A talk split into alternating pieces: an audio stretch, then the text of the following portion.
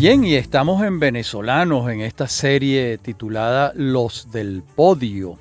Y hoy tenemos a un personaje muy particular que a quien yo estimo muchísimo.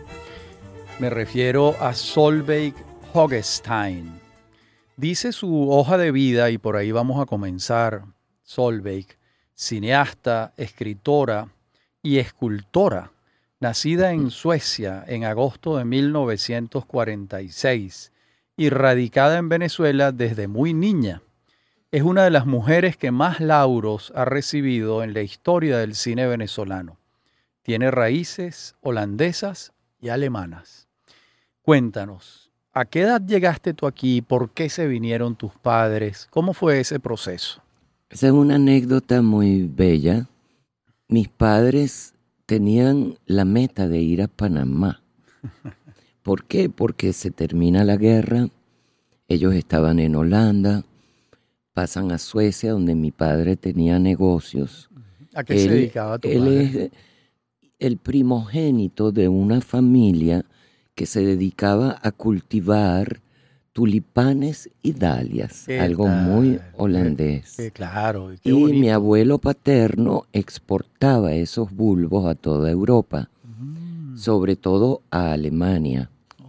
Y la familia vivió un tiempo en Alemania.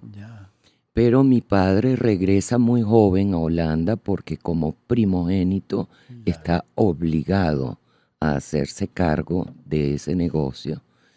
Y este, se casa con mi madre alemana porque tenía muchos nexos con Alemania, donde vivió mucho tiempo. ¿Cuál es el apellido de tu madre? Roel. Reul en eh, castellano. Reul, Roel, claro. Mi abuelo materno viene de un eh, pueblo agrícola que en parte de la historia fue belga y también fue alemán. O sea, por estas eh, divisiones de, Dependiendo de los tiempos y de, las monarquías. Exactamente. Y mm, lo interesante es que en esa época el canal de Panamá era un polo de atracción muy grande para los europeos. Claro. Pero mi padre, muy apegado a la tradición de la familia, viaja con todos los muebles, con su colección de cuadros, con la cristalería, la platería, o sea, toda esa herencia, y decide tomar un carguero petrolero. Ah. Y durante la, bastante larga travesía ellos eran los únicos, o sea, nosotros éramos los únicos pasajeros. Tú y tu hermana Yo, mi hermana Jane, la mayor, que vive en Londres desde hace muchísimos años. Em, mi padre era muy asiduo a jugar al ajedrez y el capitán de ese carguero también. Y durante esas largas jornadas de ajedrez, el capitán convenció a mi papá que un país con mucho mejor futuro que Panamá era Venezuela porque era evidente que transportaba petróleo. Claro. Entonces, en lugar de seguir la travesía a Panamá, se, se bajan en Puanta Pitre y toman un avión de la línea aeropostal venezolana. Y Así fue como a Maiquetía. ¿En qué año? En el 47. 47. Tú tenías tenía un año. Un año. Un año. Tú eres venezolana. Por eso es que yo digo, yo no sé qué nacionalidad tengo. eres venezolana. Totalmente. Hija de holandeses, de un holandés y de una alemana. ¿Y tus padres se adaptaron perfectamente a Venezuela? Eh, yo creo que ellos llegaron a amar tanto a Venezuela que a pesar de que en los 50 mi papá regresó a Europa, Holanda, Alemania, echó un vistazo, em, a la semana estaba en Italia disfrutando eh, y, y, cuando regresó yo recuerdo que dijo, este, este es el país donde nos vamos a quedar.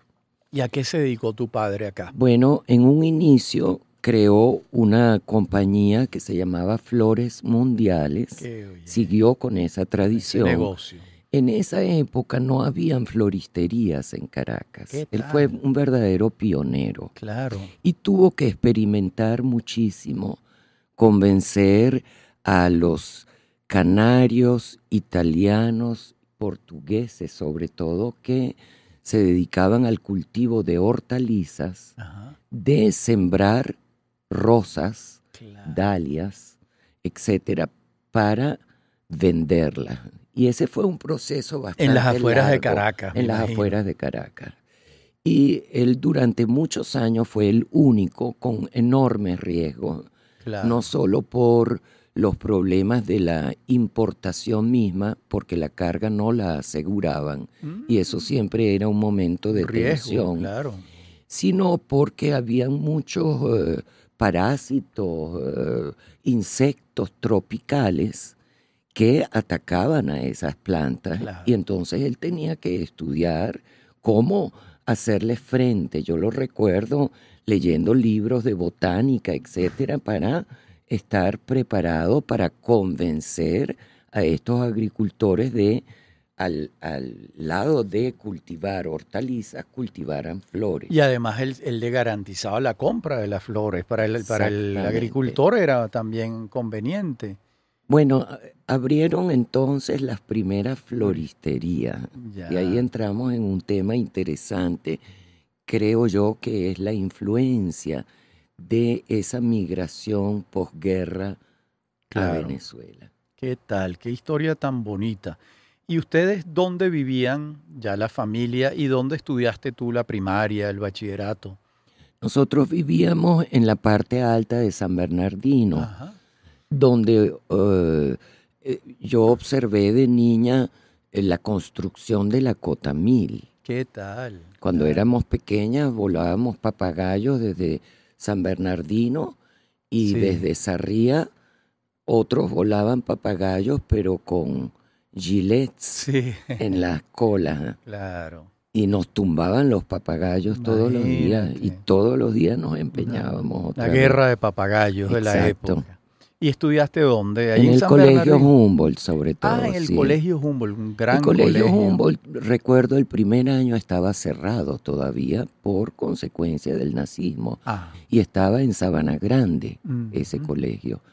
Entonces nos eh, pusieron en un colegio que se llamaba Pedagógico Esperanza, donde había muchos niños de emigrantes. Y después pasamos al, al colegio Humboldt, ya en el segundo grado. Y te graduaste de bachiller en el colegio ¿En la sección alemana o en la...? No existía todavía ah, la sección alemana, era una sola. Nosotros recibíamos clases muy intensivas de alemán, seis horas a la semana, y crecimos realmente bilingües, en mi caso trilingües, porque también se hablaba holandés. ¿En tu casa se hablaba holandés? Se hablaba holandés. pero había muchísimos amigos alemanes, austríacos, judíos alemanes, checos, todos ellos hablan alemán. Qué bien. Bueno, y entonces te graduaste de bachiller. Hay un momento en que te vas a estudiar cine en Stuttgart, pero eso ocurre cuando tú tienes 21 años. ¿Qué estás haciendo entre los 17 y los 21? ¿Estudiaste alguna carrera aquí en Venezuela? Sí, estudié letras en la Universidad Central de Venezuela. Sí. Eso fue antes de la renovación. Sí.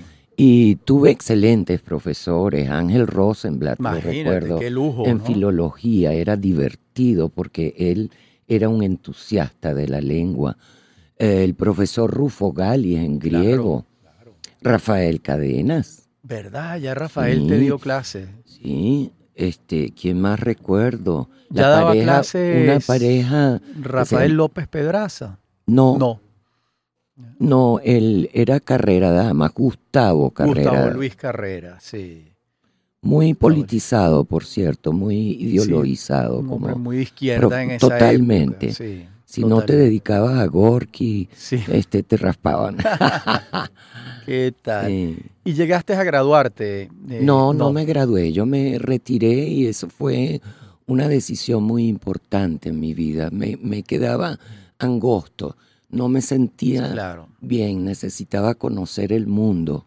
Y te fuiste a Stuttgart. ¿Cómo escogiste Stuttgart? No, fíjate, todo esto tiene una, una idea, una mm, causa anterior. Cuando yo tengo 18, ya yo trabajo con mi papá en la radio, porque él tuvo otra vocación muy bonita que era la radio. A él le gustaba mucho el teatro, la literatura, la música, la actuación. Entonces, él junto con la profesora Ritter, que fue la fundadora del departamento de alemán en la UCB, y el doctor Beer von Schilling, que era un médico, pero que también le gustaba el teatro, ellos tenían un programa de radio los días domingo. Caramba, qué belleza. alemán. Vamos a, eh, en la próxima ah, parte del programa nos cuentas ese programa de radio en alemán y en qué radio era. Sí, ya regresamos. En breve continúa Venezolanos. Somos Unión Radio Cultural.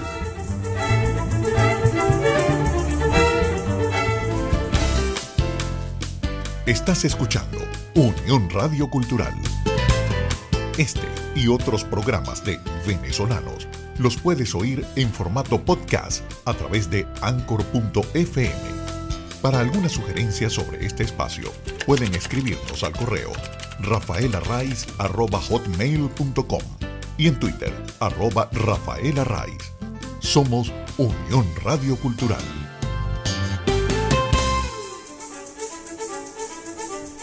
Estamos de regreso con Venezolanos. Somos Unión Radio Cultural.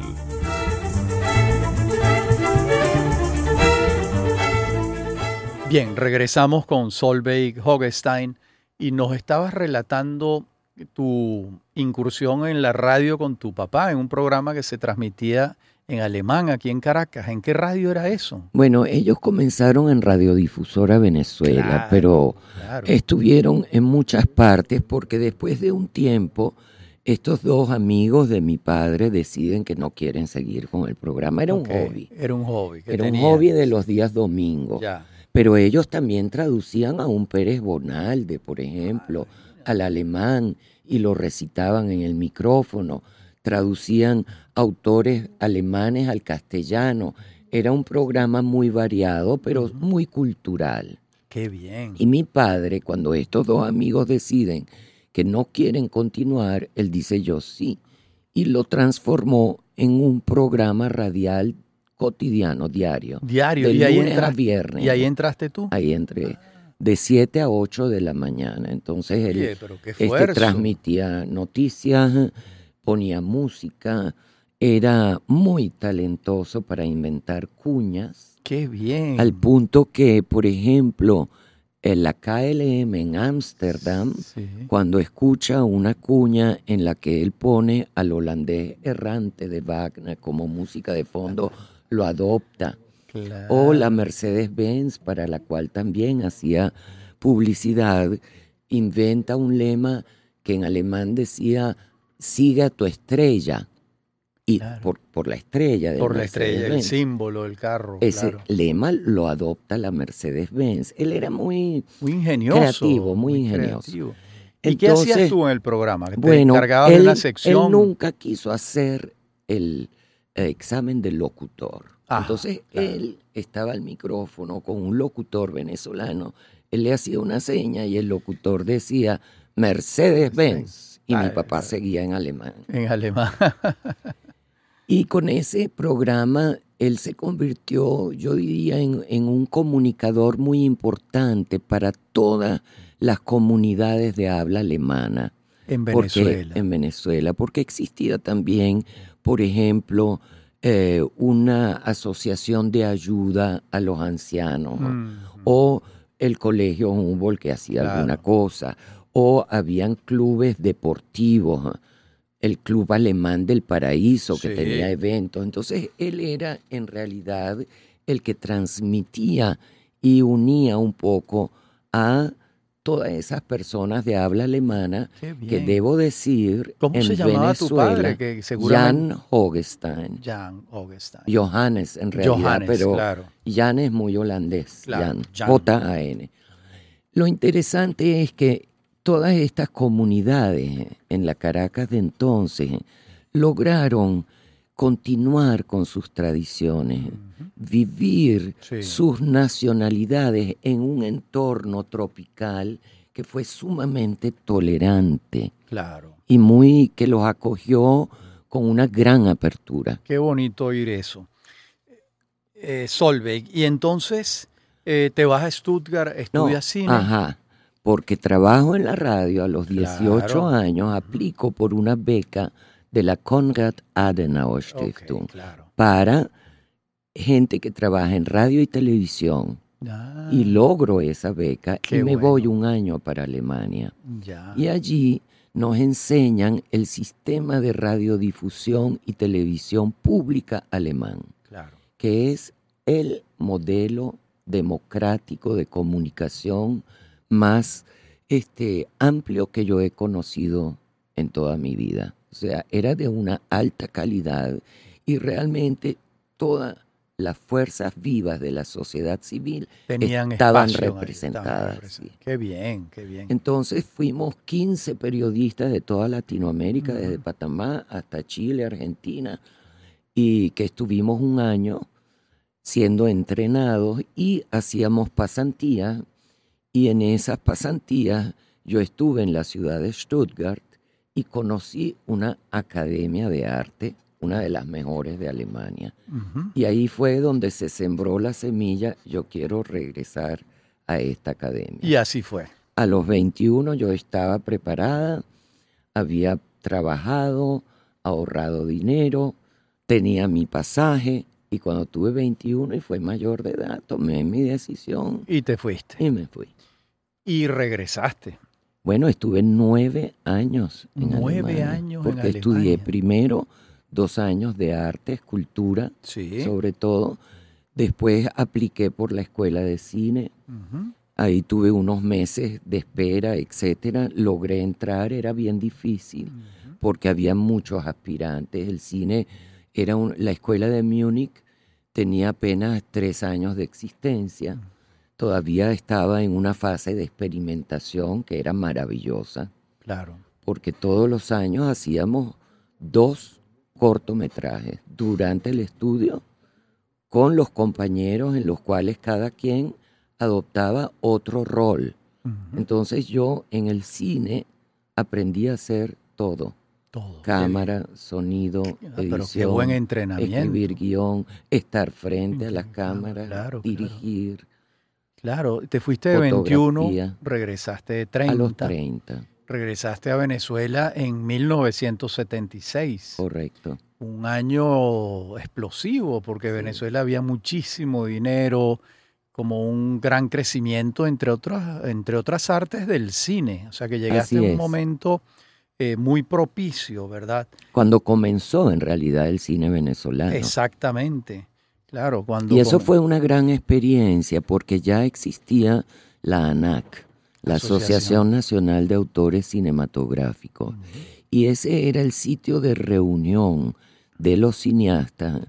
En esa época no existía la ley de cine, claro. no existía un instituto del cine en Venezuela y el tener la oportunidad de formar parte de ese crecimiento, de darle un rostro a esas instituciones que iban a ser la base para nuestro desarrollo profesional, para mí fue como una distinción. Yo dije que gran oportunidad claro. de influir. De, ¿Y qué hiciste esos primeros años? Porque tu primera película eh, me parece que es eh, Puerto Colombia de 1975. Eso es un documental. Ese es un docudrama. Ah, un docudrama. Que es mi trabajo de grado. Ok. Yo pedí un permiso especial y me lo dieron después de muchas discusiones y me dieron un ridículo cheque de seis mil marcos alemanes que cubría solamente el material virgen. Claro. Porque todos los trabajos de la escuela se hacían con equipos de la escuela. Pero aquí en Venezuela me encontré con un grupo maravilloso que lideraban Alfredo Anzola y este Juan Santana, que se llamaba Pepe Cine. Ese es anterior a Cine 68. Exactamente. De Alfredo Anzola, claro. Así es. Y allí este, habían equipos, había un espíritu muy cooperativo, muy horizontal. Eh, allí conocí a colegas como Jacobo Penso, Andrés Agusti, Mario Nazoa, eh, a quien más conocí, bueno, a Alfredo, por supuesto, que era el Alfredo Olegario Barrera. A Olegario Barrera. Claro.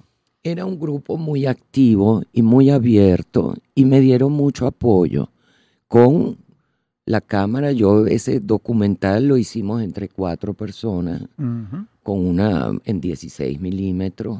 ¿Qué tal? Y, y con ese trabajo yo logro entrar en la televisión alemana. Ah. Es un documental de 65 minutos, el cual retrata la filosofía de vida de los pescadores de Puerto Colombia. En Choroní, claro. Que además es un pueblo bellísimo. Bellísimo.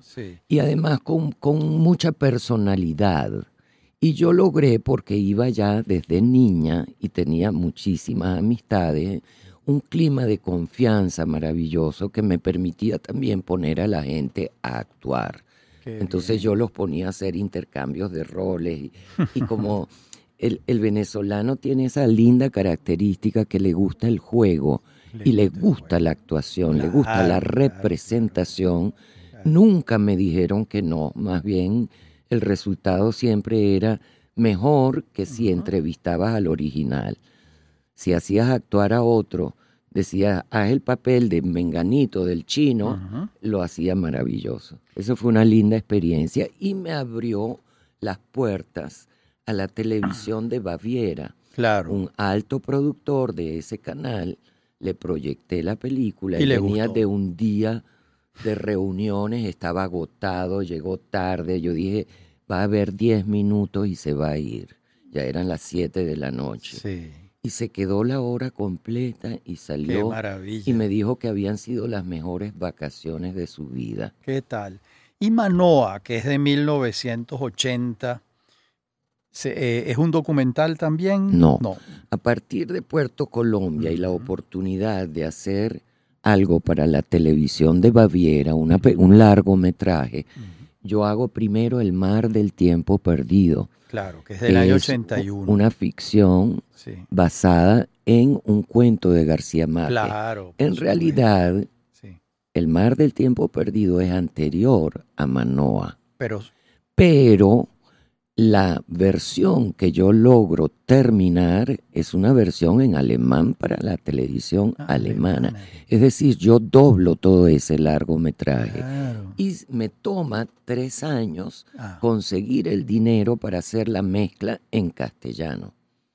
Por eso Manoa la terminó antes que El Mar del Tiempo Perdido en su versión en español. Y también está Alemania puede ser muy bella a veces, que esa sale en 1982. Esa es una película que hago para la televisión alemana que no tiene nada que ver con Venezuela, la única, sí. que no es una un telefilm que me permite eh, retirarme por dos años y ser mamá.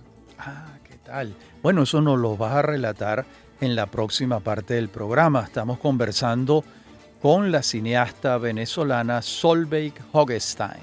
Ya regresamos.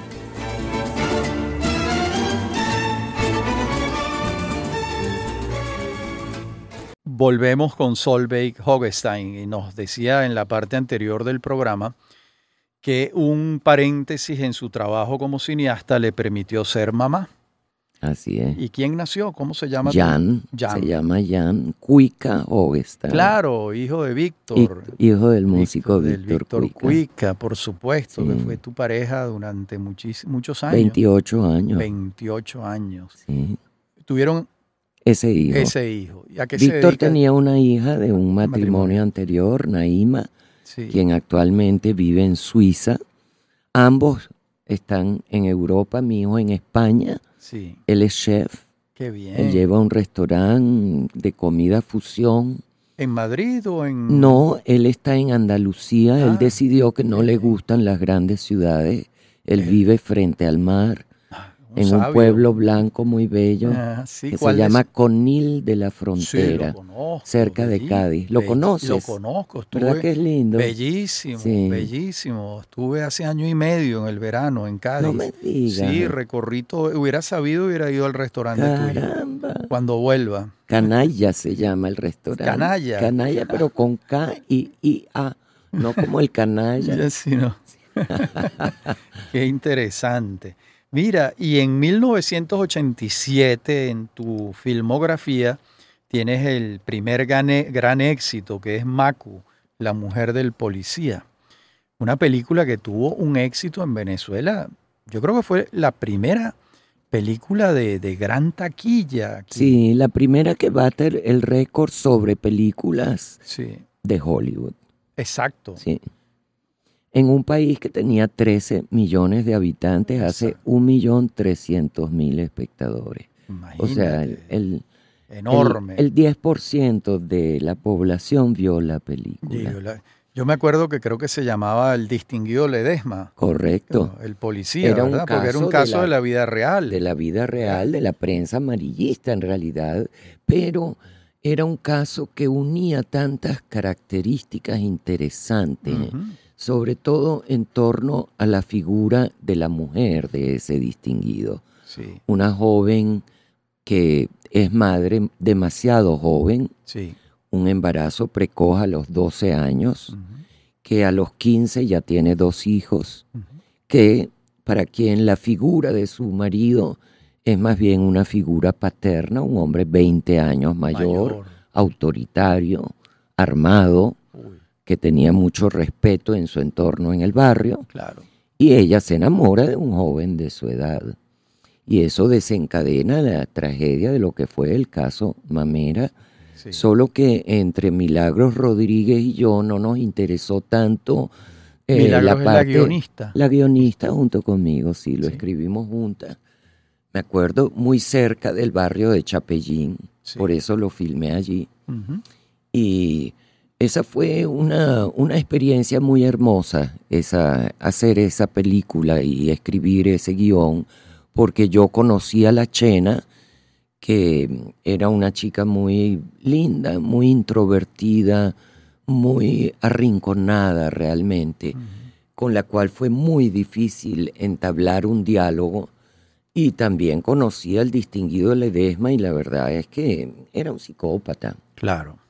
Entonces, nuestra eh, meta era alejarlo un poco de ese cuadro de enfermedad y hacer de él un hombre más común y corriente mm. para que el público masculino no pudiera salirse por la tangente y se viera reflejado realmente en ese personaje. Una anécdota, yo recuerdo que un sobrino mío me preguntaba, eh, me preguntó, pero ¿por qué si ese señor hizo tanto mal lo llamaban el distinguido claro, había que explicar que esa era la denominación de los policías, un distinguido. sí, era el grado. El grado. Pero él fue un, policía muy premiado. Sí. Y lo irónico es que una vez que está preso, él se convierte en un maestro de ética de los otros presos.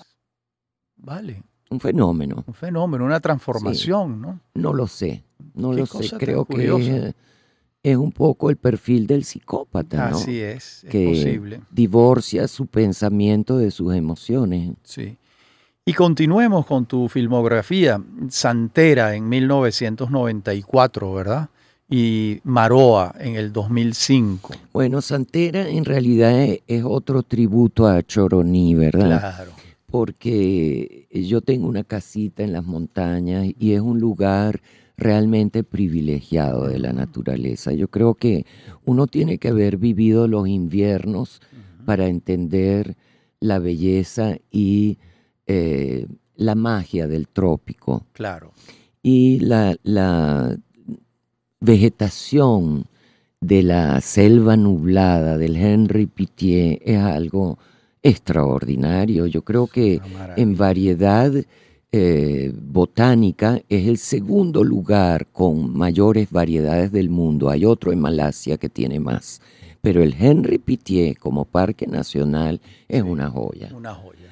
Y este, yo necesitaba hacer una película en ese entorno. Claro. Y se me ocurrió que debía ser entonces una curandera. O sea, necesitaba un personaje interesante, un personaje que pudiera ser controversial. muy común, en, común y a la vez muy cuestionado, con conflictos, porque sin duda alguna eso siempre está rodeado de un nimbo de misterio. Así es. Tienen o no tienen poderes, tienen o no tienen talentos especiales. Y se me ocurrió eh, estudiar todas esas religiones que son muy animistas, ¿no? Las Yoruba. Y exacto, y quedé este muy impresionado impresionada con la santería y me fui a Cuba a, estudiarla y a, investigar. Y me traje a un escritor cubano que era santero, que me supervisó todos los ritos, todos los cantos y los, los bailes también. Porque en la película todo eso está, presente. Claro.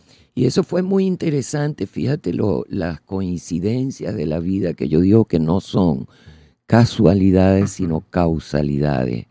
Había un grupo cubano varado en Choroní que iba a pasar el fin de semana después de presentarse en el Teatro de la Ópera en Maracay y resulta que su manager se largó con los dólares y los pasajes y los dejó varados ahí.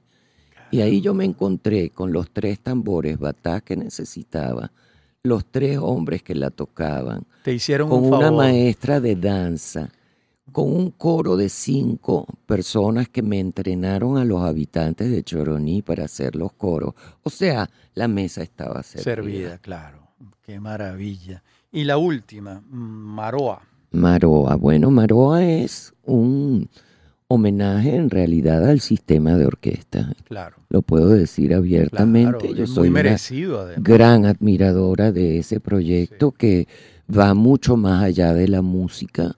Es una valoración que se hace no solo del talento musical de nuestros jóvenes, sino un proyecto social que transformó a la familia.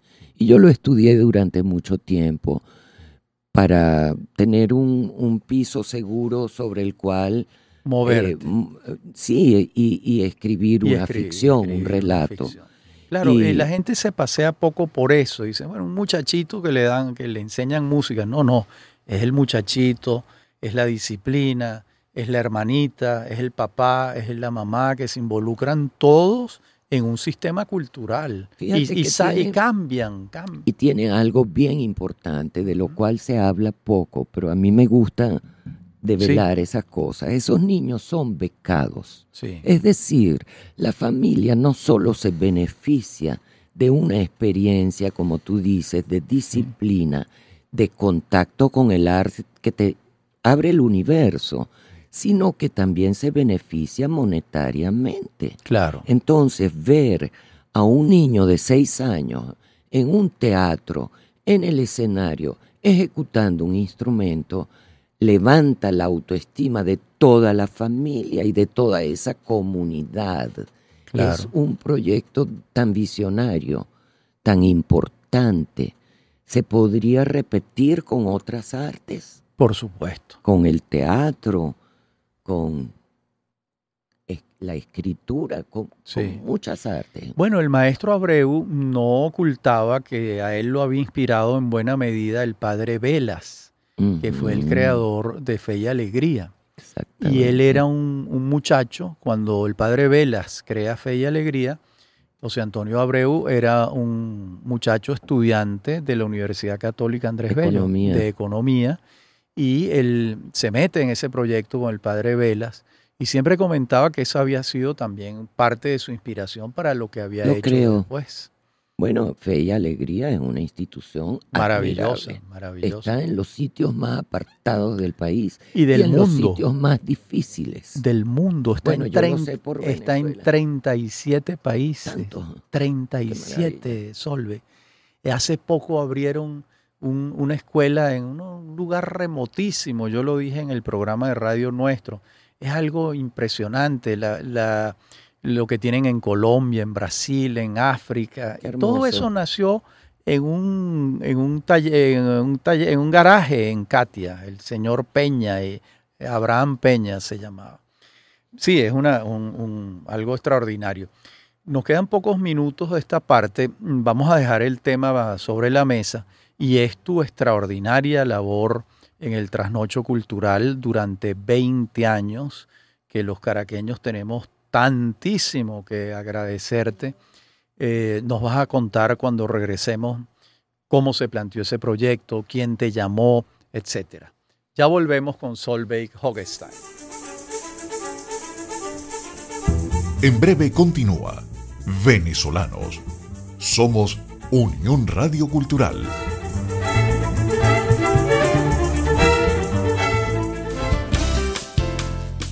Estás escuchando Unión Radio Cultural. Este y otros programas de venezolanos los puedes oír en formato podcast a través de anchor.fm.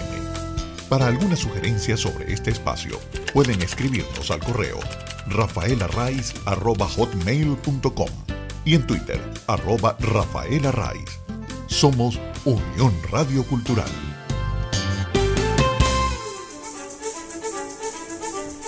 Estamos de regreso con Venezolanos. Somos Unión Radio Cultural.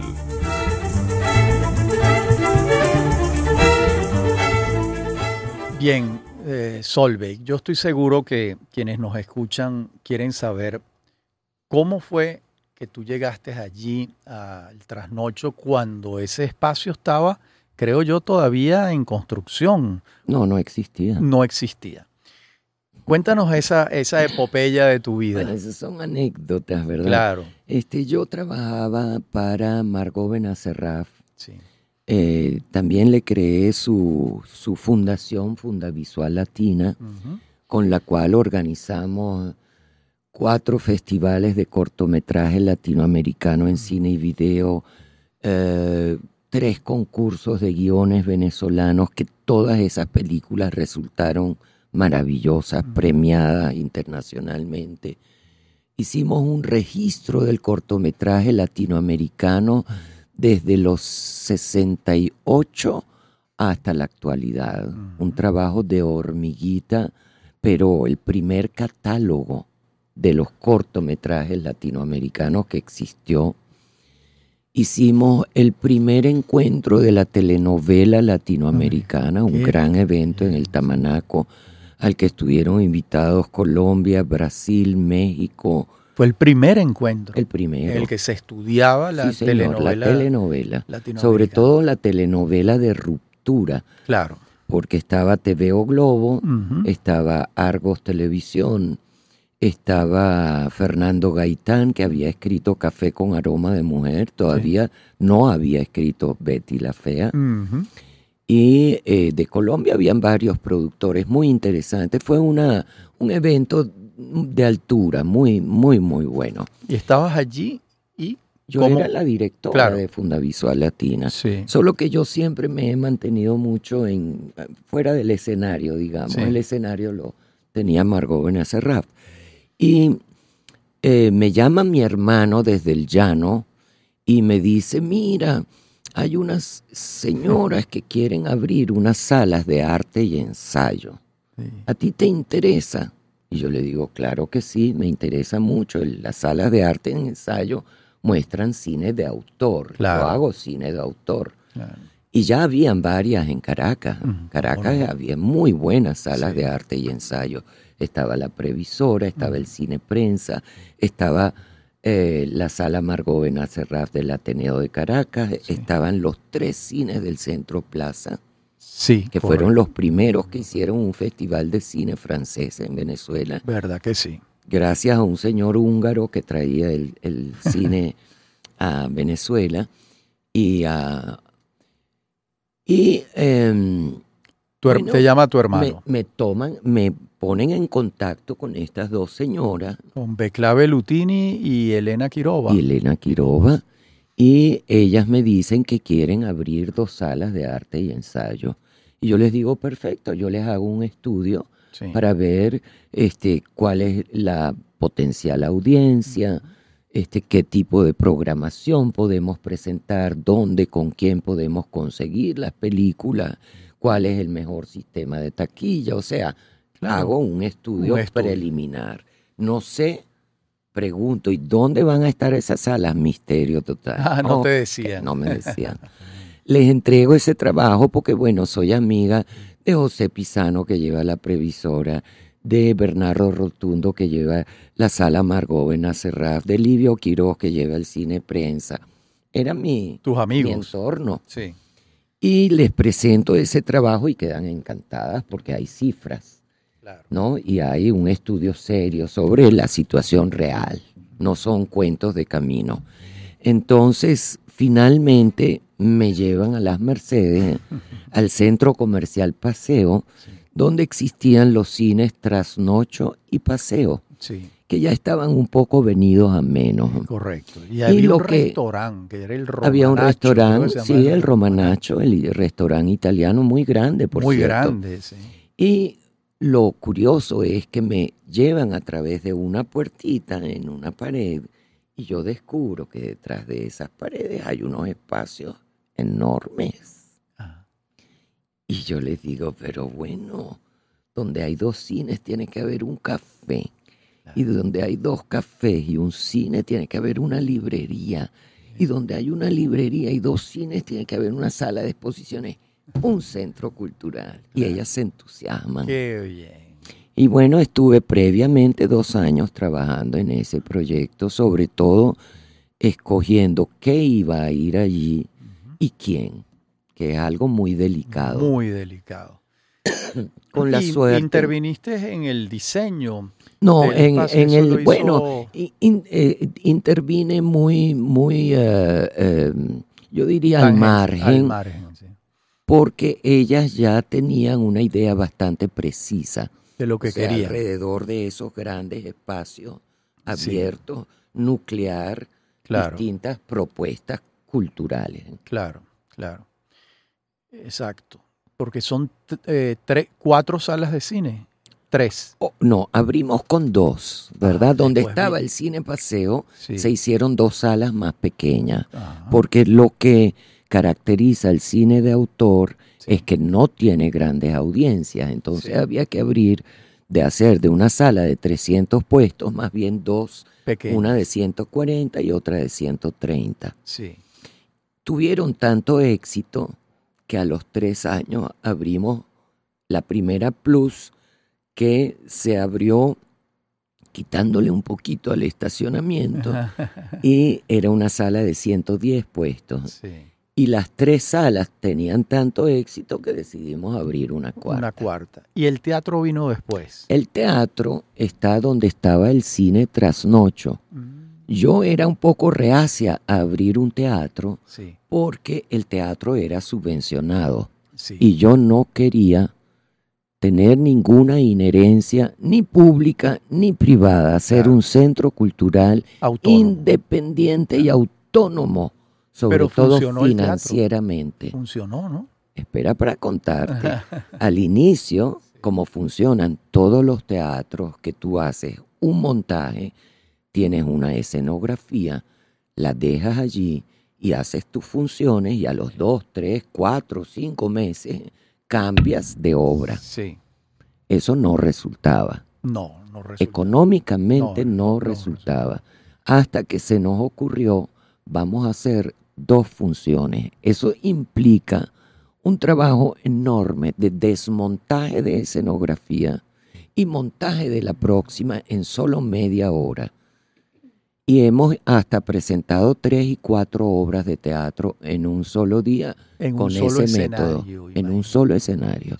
Trabajo. Yo me acuerdo, eh, había un plan de hacer otro centro cultural y me pusieron en contacto con la oficina más importante de construcción de teatros en Nueva York.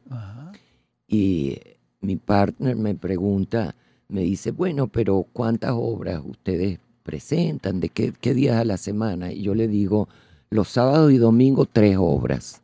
Me dijo, that's not possible. Eso no es posible. Le dije, llevamos ya diez años haciéndolo. Es posible. Claro. ¿Qué tal? Increíble, ¿no? Y bueno, y tuviste la suerte también del Buscón, que resulta una Ah, librería de bueno. primera, ¿no? Perseguí a Katina, Enrique mucho tiempo, le hice la corte porque ella estaba Sí. En la librería del Teresa Carreño. El Monte Ávila, que la en hice yo y con después, ella. Exactamente, Sí. y después estuvo en el Senal. Y después estuvo en el Senal. Y y- finalmente llegó al trasnocho y, Sí. y me sentí muy feliz, Claro. la verdad, porque es una gran librera. Y también durante años estuvo allí María Fernanda Di Giacove, ¿no? Todavía está. Está Cacao. Ella fue una de las personas que creyó en el proyecto desde el inicio, hizo una inversión Sí. junto con Carlos Zucchi, que tenía Sí. la discotienda Esperanto, que era un gran supermercado del disco, o sea, Sí. era una tienda enorme. Y junto con. Elena Ibarra, Sí, que fue nuestra primera chef, que tuvo Cierto. su propio restaurante en el Trasnocho. sí. Pero qué aventura tan maravillosa. Eh, ¿Te costó después de 20 años separarte de ese Muchísimo. espacio? Sí, Sí, pero llegaba la, era el Uno- momento de hacerlo. uno aprende lo que es el desapego, porque Sí. estoy muy apegada a ese espacio. Sí, Es un proceso muy interesante para mí, claro. porque todo se transforma en la vida y uno Todo. tiene que aprender a, a fluir con esas transformaciones. Y cuando a uno no le gusta algo, ¿verdad? O es como un hijo, ¿sabes? Sí. Que uno ve crecer y que uno, este, a pesar de que sabe que ya es independiente y camina solo, Sí. uno siempre está ahí, ¿no? Y en los poquísimos minutos que nos quedan, Solveig, ¿qué viene ahora? Otra película. Ah, qué maravilla, qué buena Sí, noticia. Ya Sí. tengo un proyecto, ya estoy buscando el financiamiento, Qué bueno. tengo un guion. Vuelves al cine, eso es tengo un una buen- gran noticia. mi- bueno, yo, yo diría, esa, esa nostalgia me quedó siempre Claro. de volver a hacer cine. Logré hacer sí. Maroa durante ese tiempo, pero Sí. no, no tuve capacidad de hacer películas dirigiendo el trasnocho. No, era era demasiado, sí. exigente, ¿no? Sí. Qué bien. Y la idea, ¿estás filmando el año que viene? Ojalá, Ojalá. Ojalá en el 24, el año que viene lo necesito para armar todo el financiamiento. Tiene que ser un proyecto en coproducción Sí, y es complejo, eh, se desarrolla al final de la dictadura en Venezuela, o sea que es un tema que también amerita de todo un set histórico. Entonces es compleja la producción, sí. Bueno, qué placer haber conversado contigo durante una hora, Solveig Hogestein. Em, una vida maravillosa, como podemos todos apreciar. No sé si quieres decir algo después de este recorrido que hemos hecho por tu vida. Yo creo que yo me siento muy agradecida con la vida de haberme dado esas oportunidades, porque así es la vida. Ella te pone algo en el camino y tú puedes o tomar el reto o decir no. Así ¿verdad? es. Y cuando tomas el reto y descubres otros mundos, otros quehaceres, este, encuentras gente maravillosa que cree y que es luchadora como uno y que se entusiasma ingenuamente como uno también. y Muchas así se gracias. logran las cosas. sí. Muchas gracias, Solveig Hogestein. Nosotros nos despedimos hasta la semana que viene. Recordemos que este programa es posible gracias al equipo conformado por Isabela Iturriza, Inmaculada Sebastiano, Carlos Javier Virgües, Juan Juárez, Fernando Camacho y Giancarlos Caraballo, quien está aquí en la dirección técnica.